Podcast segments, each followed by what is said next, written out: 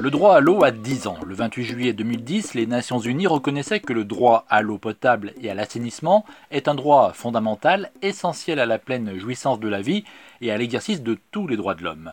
Mais dix ans après, ce droit fondamental reconnu par l'ONU n'est pas encore un droit pour tous. Bonjour Marion Weber. Bonjour. Responsable des programmes à la Fondation France Liberté.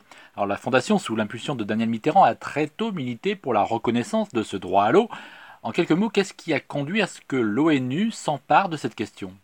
Euh, il y a eu plusieurs phases. Disons que dans les années 70-90, on était plutôt sur une approche liée à, l'eau en tant qu'élément euh, naturel et donc plutôt des questions environnementales et des questions de, développement. Et dans les années euh, suivantes, on évolue un petit peu dans l'approche et on passe sur une approche plus droit de l'homme.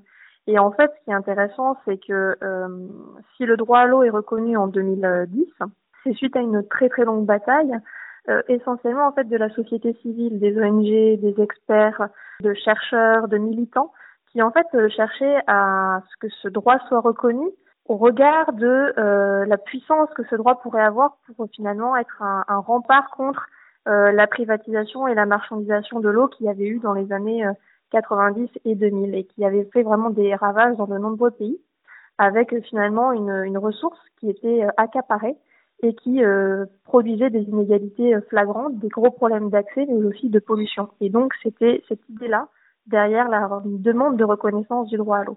Et la Fondation s'est beaucoup impliquée à l'époque sous l'impulsion de Daniel Mitterrand. C'est ça, c'est-à-dire que euh, dès les années 2000, nos partenaires sur le terrain, lors de nos nombreuses visites, que ce soit en Amérique latine, en Afrique, nous font remonter cette question de l'eau à travers différentes prises, soit la question vraiment de, de l'accès avec une difficulté tout simplement de pouvoir euh, avoir ses besoins essentiels, euh, les plus vitaux euh, couverts. Et donc, on a aussi énormément de partenaires qui nous contactent en lien avec leur droit à l'eau qui est violé parce que l'eau est polluée ou complètement accaparée par soit les secteurs miniers, pétroliers, mais aussi l'agriculture intensive.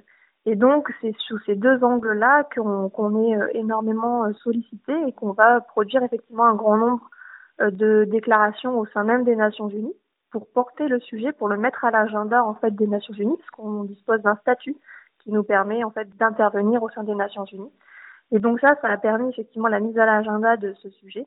Et puis après, on s'est aussi beaucoup mobilisé en dehors des Nations Unies dans ce qu'on appelle les forums alternatifs mondiaux de l'eau, qui sont des forums que la société civile a imaginés pour rassembler en fait les acteurs mobilisés sur ces enjeux, et cela en contrepoids de, des forums dits officiels qui eux étaient les forums organisés par l'ONU, le secteur privé, et qui en fait étaient clairement avec une approche économique, où l'eau était perçue comme une ressource qu'il fallait gérer de manière rationnelle, utilitariste, et avec euh, la logique de marché qui devait s'appliquer, avec une question classique d'offre de demande, et donc de prix euh, de l'eau. Alors dix ans après, ce droit d'accès à l'eau pour tous n'est pas encore euh, effectif, loin de là. Il est très disparate selon les pays?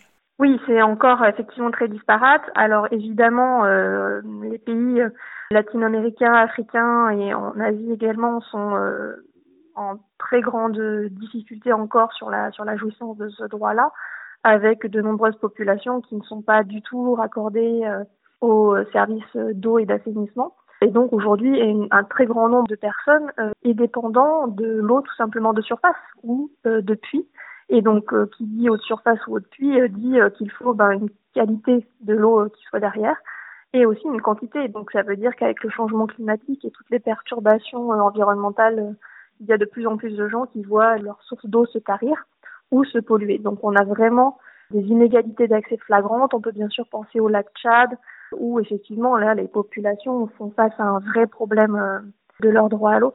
En fait, ce qui est intéressant, c'est que finalement, ce droit à l'eau euh, a été proclamé en 2010, mais aujourd'hui, les enjeux en fait qu'il y avait derrière cette bataille pour un droit humain à l'eau n'ont pas été résolus parce que finalement, ce droit n'a pas du tout remis en question la question de la, du statut de l'eau, à savoir une vision de l'eau purement économique, alors que les acteurs plaidaient pour que l'eau soit perçue vraiment pour ce qu'elle est, c'est-à-dire un élément vital et euh, nécessaire à la jouissance de tous nos autres droits humains.